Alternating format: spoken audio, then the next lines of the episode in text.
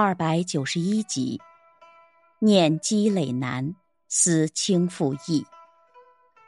原文：问祖宗之德泽，吾身所想者是，当念其积累之难；问子孙之福祉，吾身所宜者是，要思其轻复之意。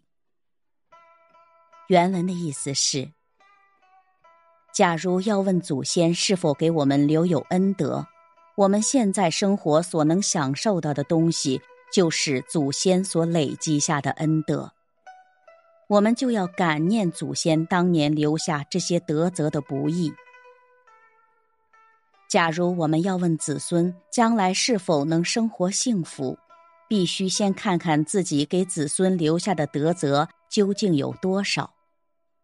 留下的很少，就要想到子孙势必无法守成，而使农业衰败。感悟：不论是家业或国土，都是祖先遗留给我们的恩泽。